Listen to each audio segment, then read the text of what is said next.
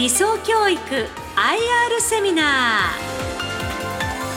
ー。この時間は11月26日に開催したラジオ日経相場の福の神注目企業 IR セミナーから理想教育 IR セミナーの模様をダイジェストでお送りします。ご出演は理想教育代表取締役社長天坊正彦さんです。この番組は証券コード4714東証プライム上場理想教育の IR 活動の一環としてお送りします。それではご紹介しましょう。理想教育代表取締役社長天坊正彦さんです。盛大な拍手でお迎えください。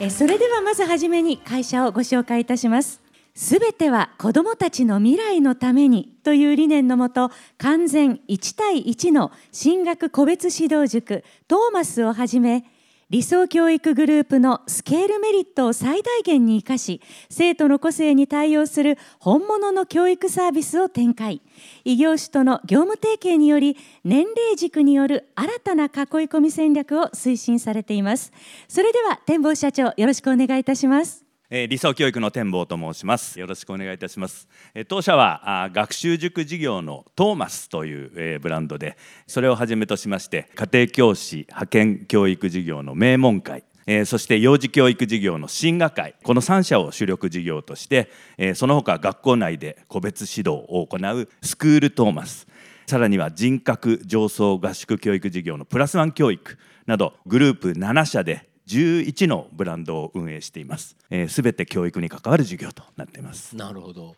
で、やはり売上高の多くはトーマスということですか？やはり。そうですね。はい。2022年2月期の売上の構成比は学習塾事業、まあトーマスを中心としておりますけれども、これが52.8%。名門会が家庭教師派遣教育事業になりますけれどこちらが17.2%そして幼児教育事業進学会になりますけれどこちらが20%と。この3社でまあ多く大部分を占めているということになりますので今日は全て説明したいところですが、うん、この3社をご説明させていただければなと思います。なるほど。やはり子どもというのは今後やはり少子化という形でですねどんどん減ってるというふうに思うんですけど減っていくんですよね。しばらくねこれ。はいそうだと思います。残念ながら。はいそうですね。なのにその子供向けのまあいわゆる社会人もあるとは思うんですけど売上高のほんの少しという形なのでやはり主力はですねまあお子さんの教育ということかと思うんですけどこれぶっちゃけですね子供が減ると理想教育困りません？大丈夫ですか？そうですね。やはりいわゆる少子化とい。う時代ですから、はい、全体的に学習塾事業っていうのはやはりダメージを受けていると。うんいうところはあります。ただ、うん、当社はあの創業以来少子化がどんどん進むにつれ当社は逆にこう成長しているという原理そういう事実があります。ですから、少子化を前提にして始めた事業ということになります。なるほど。でその少子化の中でなぜ生き残れるんですか？まずちょっと少子化のお話をさせていただくと、うん、当社は1985年に創業してるんですけれども、はい、その時と今を比較すると、もう62万人のお子さんが減っていると。減っちゃった。はい43.3%減少していると。ただですね、うん、まずもう一点は大都市圏では逆に子どもが増えているという状況もあります、うん、例えば首都圏では2019年に小学6年生の人口がすごく増えていると、はい。はいで東京都はさらにまた2020年も増えていると、そういうことで大都市圏にちょっとそういうお子さんを持つ方々が流入してきているという事実が一つあります。うん、さらにはあお子さん1人当たりもうお子さんが減っていく分、うん、1人にかける教育費が増えていくと、まあそうですよね、はい。はい、そういうことで早い時期に中学受験ですとか、うん、小学校受験ですとか、うん、早い時期に受験をして安心したいと、はい、まあ確かに親としてはお金はかかるけど気持ちが楽になりますよね。受験でずっとというよりは、はい、はい、そういうニーズが増えてきていると。なるほど。で失敗ができませんから、うん、安心で確実なと。いうサービスが求められる時代になっていると、うん、実際に出生数は少し減ってるものの中学受験数は右肩上がりということですよね。そうなんです、ね、でもともとトーマスさんは非常に都心部に寄っちゃってるから、はい、やはりその都心部はそんなには人は減ってないということですよね。はい、そしてさらにやはりあの中学受験のその上位層というのは、やはり競争は変わらないというか、うん、逆に激化して激化してますよね、はい、そういう事実もありますので安心安全でより良い教育を受けさせようという親御さんの思いが強くなっているとなるほど。いうことだと思います。で御社のやはり主力事業であるトーマス。こちらちょっとご説明いただきたいんですが。はい。ではまず個別指導のトーマスというブランドをご説明させていただければと思います。今から35年前に創業したんですけれども、はい、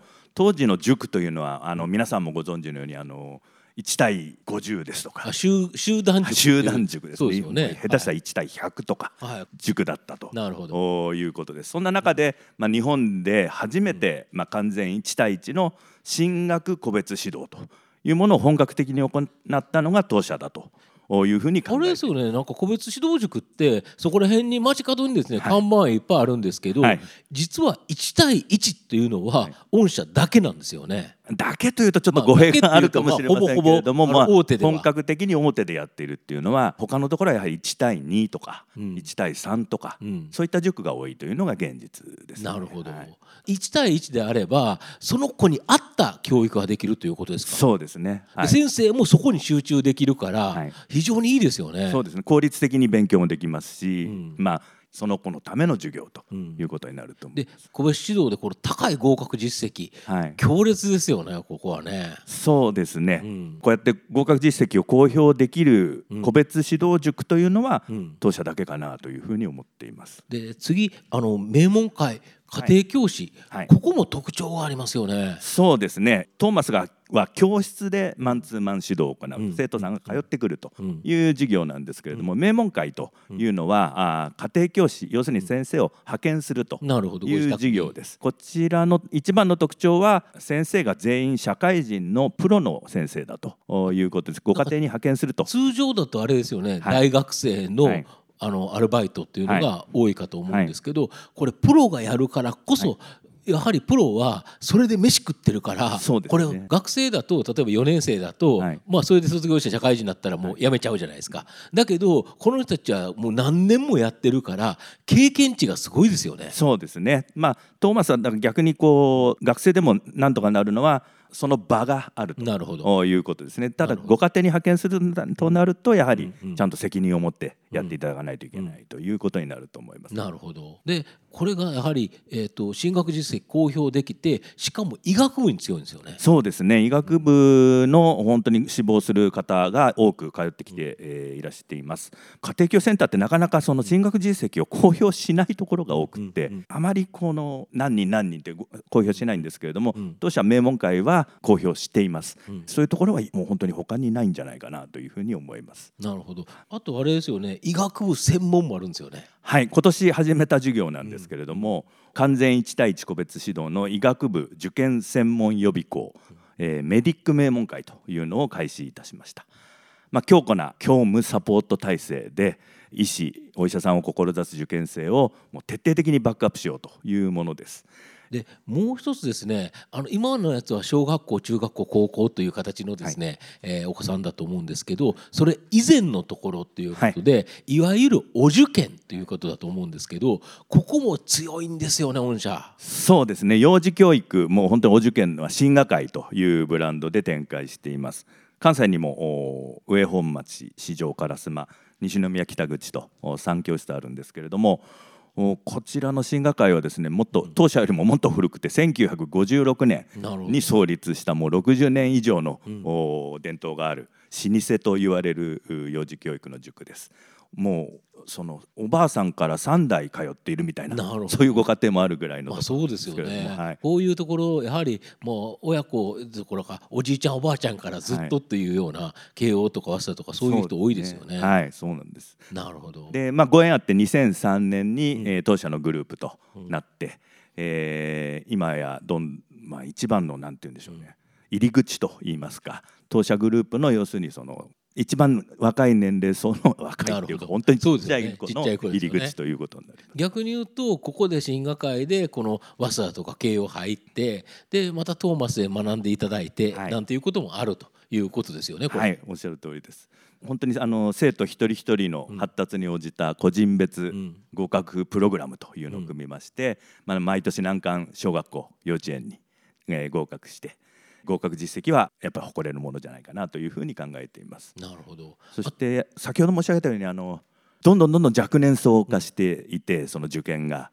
で去年も前年比6%、うん、首都圏での小学校受験者数が増えたというような現実もありますまあやはり不安になってくるとやはり小学校から、まあ、できればそのそうですよね中学受験とか結構激化してますからね。はい、そうですねとすると小学校のところでなんとか頑張らせてっていう、はいやっぱ親御さんの気持ちですよね。そうですね。でこの場合あれですよね。慶応幼稚舎とか行ければ、はい、このまま基本的に行けるんですよね。はい、そうですね。ずっともう慶応の大学まで、そうですよね、えー、普通に行けると。いうことこれはねちっちゃい時にね4歳とか5歳6歳、はい、ここで頑張ったら、はい、あと受験しなくていいとそうですね。これはなんか正直お得な感じがしますよね、はい、安心ですし、うん、はい、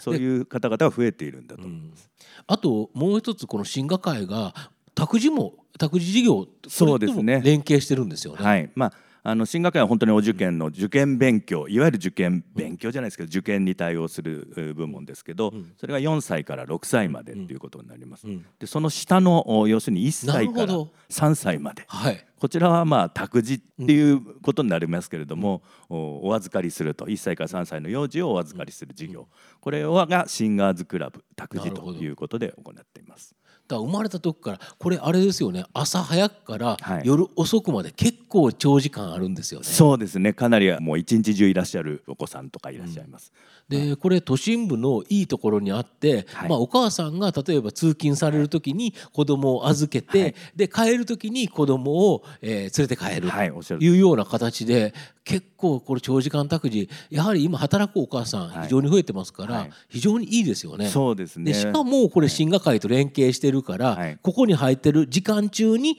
進学会で教育もできると。はいおっしゃるとりです。だからお受験って結構その、お母様が働きになってるとそうですよ、ね、諦めないといけないというそうですよ送り迎えがありますからね、普通どっかに保育所に託児してても、そこから進学会に誰か連れてくれるわけじゃないからここだと、もう本当に一体化してるから。そうです。いいですよね、はい、なのでそういうご家庭でもそのお受験を諦めなくて済むということで、うんうん、えー、かなりご支持をいただいているということになってこれ月にそれなりにお金はかかるんですよね。はい、かか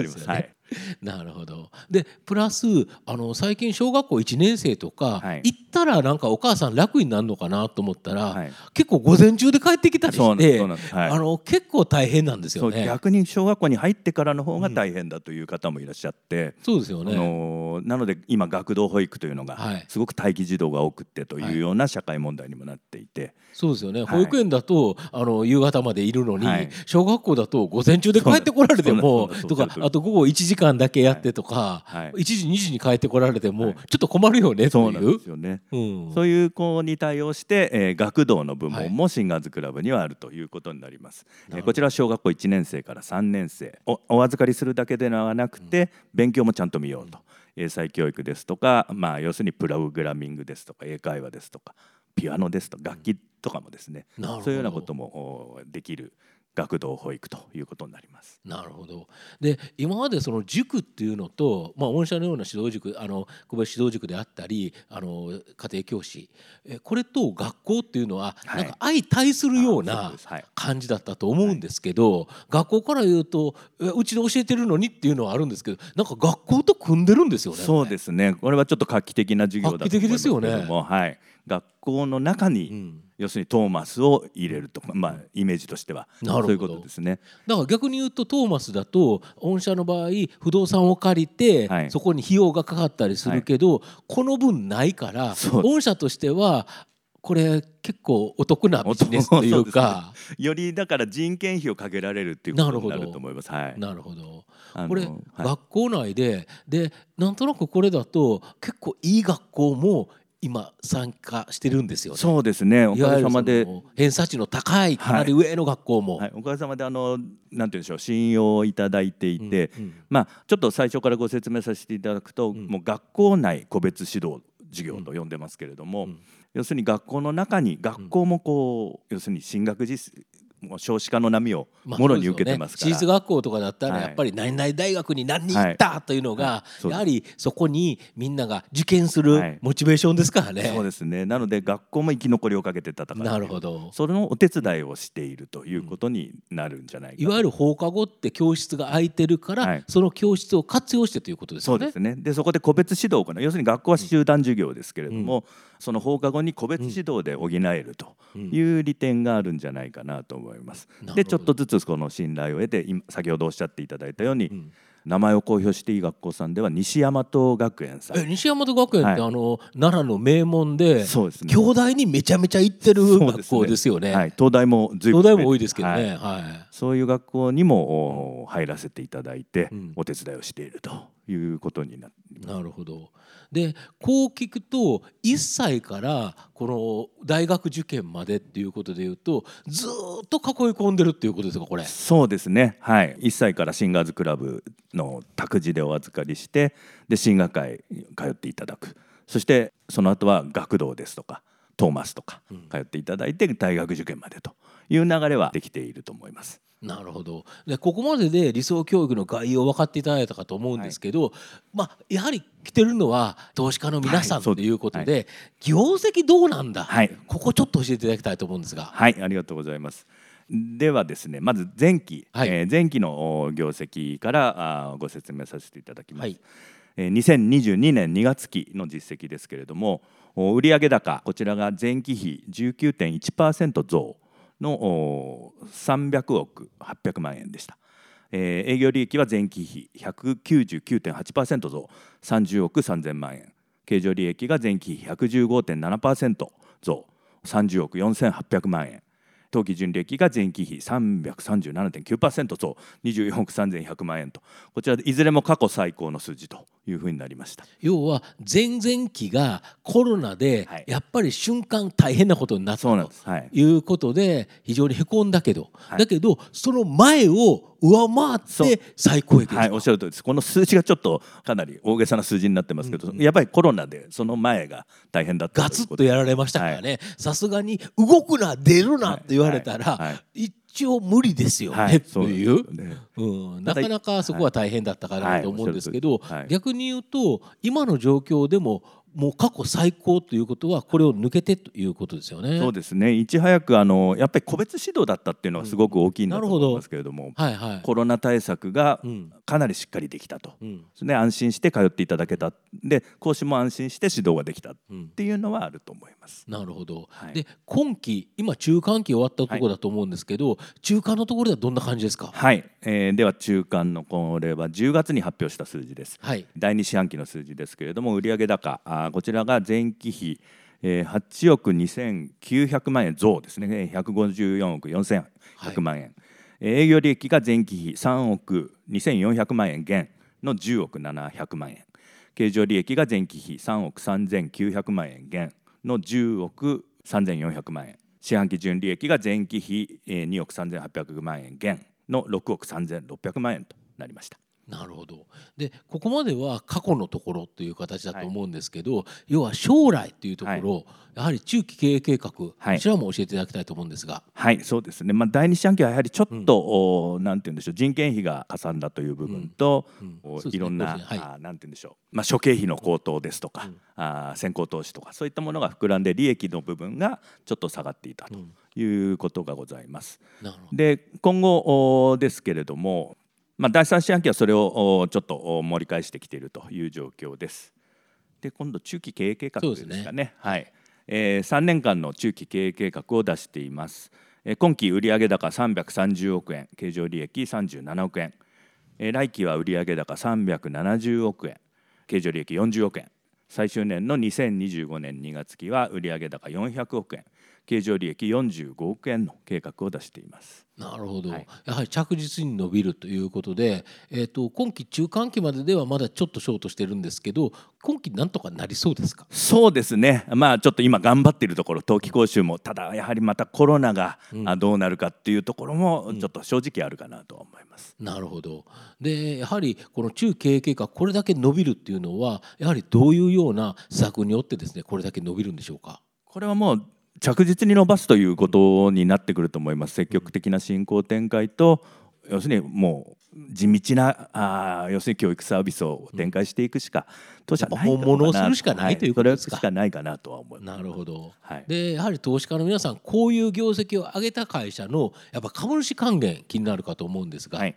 そうですね。配当は当社あずっとかなり重視しておりまして一株当たり、えー16円、えー、これは変えないでいこうということです、えー、昨年の16円。こちらは今年も16円の配当をしていこうというふうに考えています。配当利回り4.9%、まあ、11月25日終値現在ということなんですけど、はい。ね、かなり高いですよね。お得なんじゃないかなそうですよね、はい、やはりここはちょっと注目していただければなというところと、はい、あの御社の場合この異業種との提携、まあ、これも進められてますよね。そうですね。塾業界ではちょっと珍しいんではないかなと思いますけれども、ね、ヒューリックさん不動産デベロッパーのヒューリック株式会社と教育に関わる新規事業の共同検討ですとか不動産戦略サポートですとか両社の知識ノウハウネットワークの総合活用なんかを目的として2020年に資本業務提携を締結しました。また2021年の11月、えーはい、こちらの第三者割当によりまして、うん、当社の株式を20.66%持っていただいて筆頭株主になったということです。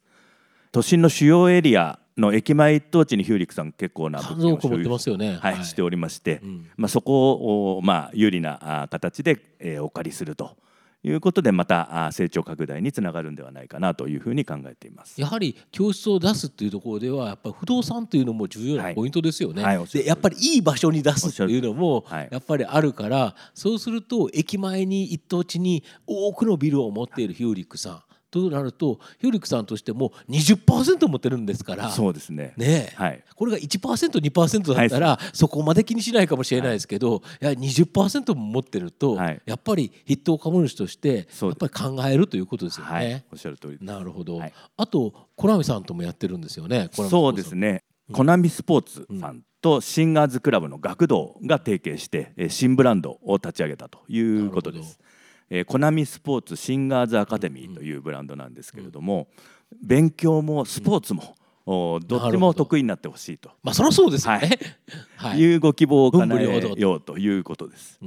はい、今年4月に第1号校として東京の品川に、はい、えー、開校いたしました、うん、もうありがたいことにすぐに満員という形になりまして、今度拡大増床していこうと、コナミスポーツさんがちょっとですね、要するにこのコロナ禍ですとか、あ少子化ですとかっていうことで、ちょっとやはり余っているんですね。なるほどなるほど。事務所が。そこをお借りして、はい、えー、やっていこうということです。なるほど。これはだからコラムスポーツにとってもプラスですし、はい、まあ御社にとってもそこにシンガーズクラブを出せるということは非常に有効で、はい、で、ね、そしたらあれですよね。お勉強もできるしスポーツもできる。はいこんなやっぱりなんかスーパーなお子さんに育つというところではやはり非常にいい提携ですよね。はい、おっしゃるです。またこの三つが組むのもあるんです、ね、そうですね。ちょっとその前にあの、はい、西宮校も、西宮校ちょうどここちら関西ですので、4月来年4月に西宮校、うん、おコナミスポーツのこの西宮も大きなかなり大きな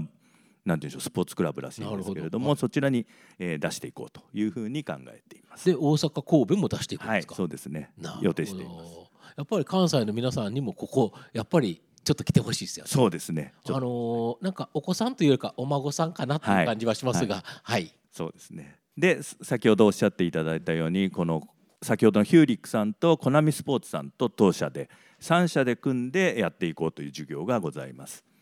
こちらがあ要するに子どもデパートという構想になります。まあ、子どもデパート本当にもう子どもデパートなるほど。ですね。ここに行けば子どもさんの要するにいろんなものが全部集まっているというものを開発していこうということですね。これ駅前にいいところに作っていくんですよね。そうですね。ヒューリックさんがこれはもう物件をこう、うん、責任持ってこう建てていただくと、うん、あるいはまあ既存の物件をこう回収していくということになると思います。うん、なるほど。これすごく期待できますよね。やっぱこういうところに他にもいろいろ入ってくると、はい、本当に子供をあず持っている親御さんから取ればそのビルに行けば何でもできるっていうことですよね。だからもう移動の手間が省ける部分もございますし、うん、まあ、安心安全という部分もあると思います、うん、そういう面でいうとこのデパート今後日本全国にできていく可能性ありますよね。はい。そうしていきたいというふうに考えています。なるほど。要するにその子ども向けの、うん、まあ要するにお医者さんクリニックですとか、そういったものを全て教育の部門とか、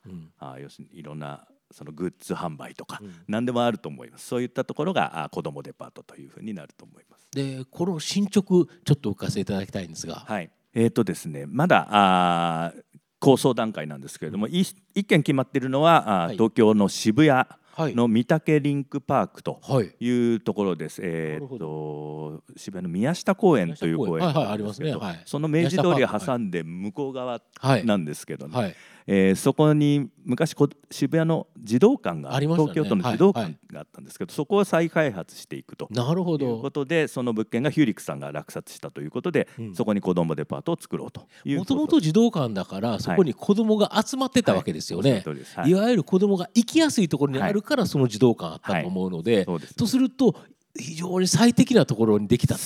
いう感じですよね。はい、ここは楽しみにしています。うん、えー、創造文化教育施設とこういうことになっていくんじゃないかと思います。なるほど。はい。で今後こういう形でいくつか話が出てるということですね。すね。東京の各エリアで5件ですね、うん、城南城西城東で5件、うん、そして千葉に1件、うん、えー、これをまあ2029年までには20トンまで広げる構想をしています。なるほどはい、でこれでですねちょっと、まあ、天保社長にお話しいただいたんですけど僕が見たやっぱり理想教育の一番の強みっていうのはやはり日本がですね残念ながら二極化してるんだと思います。お金持ちとそうでもない人という形でですね。で理想教育さんは圧倒的に、まあ、富裕層というかお金持ちの方にですね寄せてサービスを行っていると。いう形になりますやはりシンガーズクラブさすがに素晴らしいサービスだと思うんですけど月額それなりにするんですよ。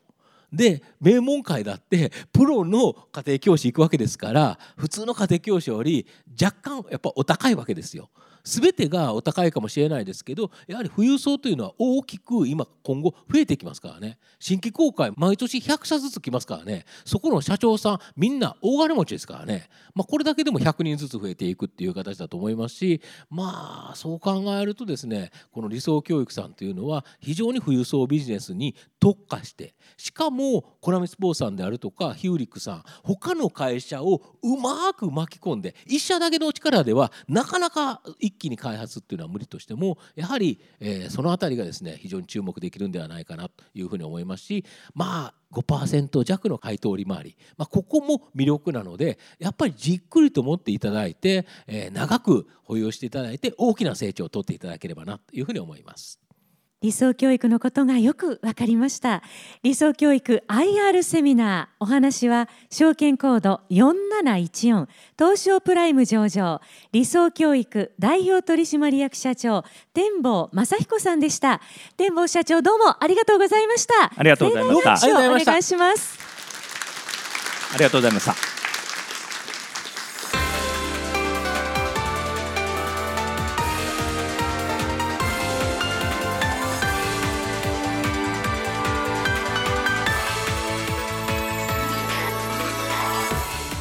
理想教育 IR セミナーこの番組は証券コード4714東証プライム上場理想教育の IR 活動の一環としてお送りしました。